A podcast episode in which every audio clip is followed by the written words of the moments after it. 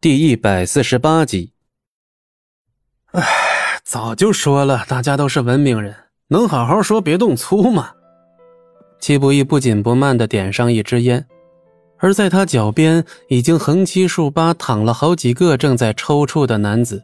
至于那钱老板，已经目瞪口呆，就连一直叼在嘴里的烟都不知道什么时候掉在了桌上。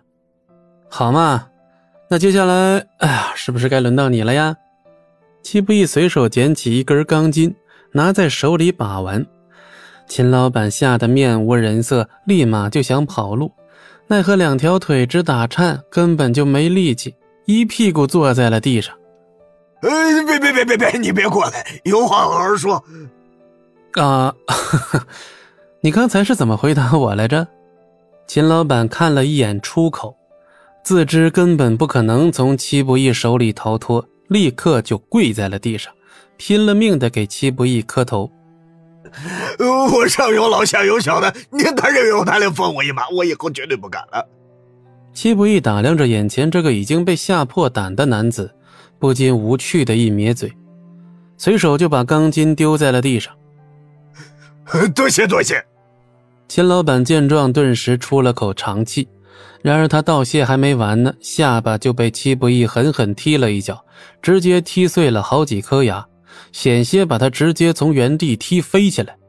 秦老板捂着血淋淋的嘴，指缝里露出了阵阵的呜咽，有一种疼叫看着都疼。他不是你能侮辱的，听明白了吗？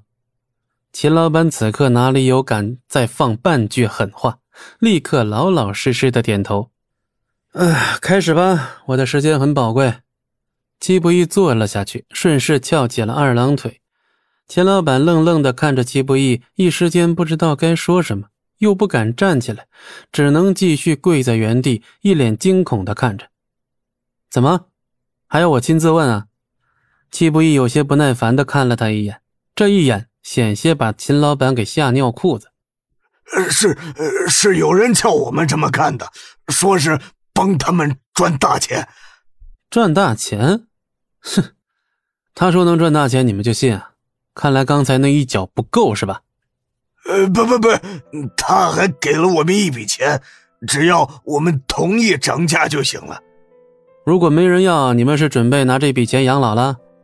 那人说，只要我们坚持个一两个礼拜，不管墨家有没有出高价收购，都可以把价格降回去。一两个礼拜，是谁让你们这么干的？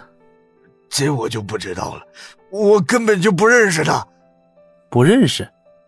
戚不义眼睛一眯，嘴角不由勾起了一抹冷笑。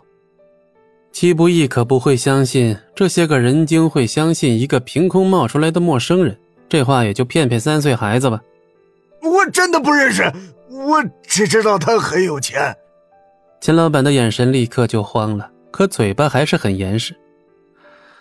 秦老板啊，抱歉呐，不怪你，是我对你太温柔了。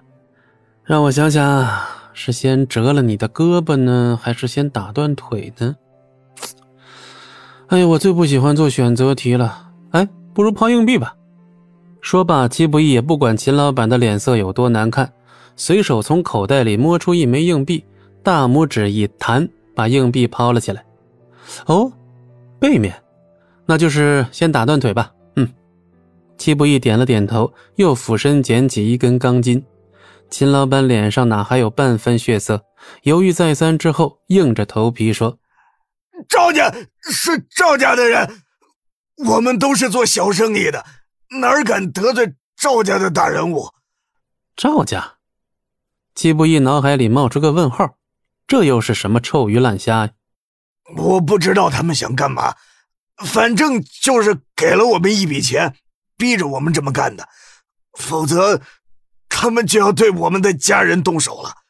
我已经把我知道的都告诉你了，其他的我真的什么都不知道了。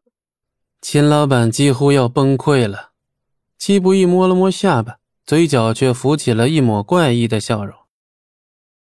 本集播讲完毕，感谢您的收听。我们精彩继续。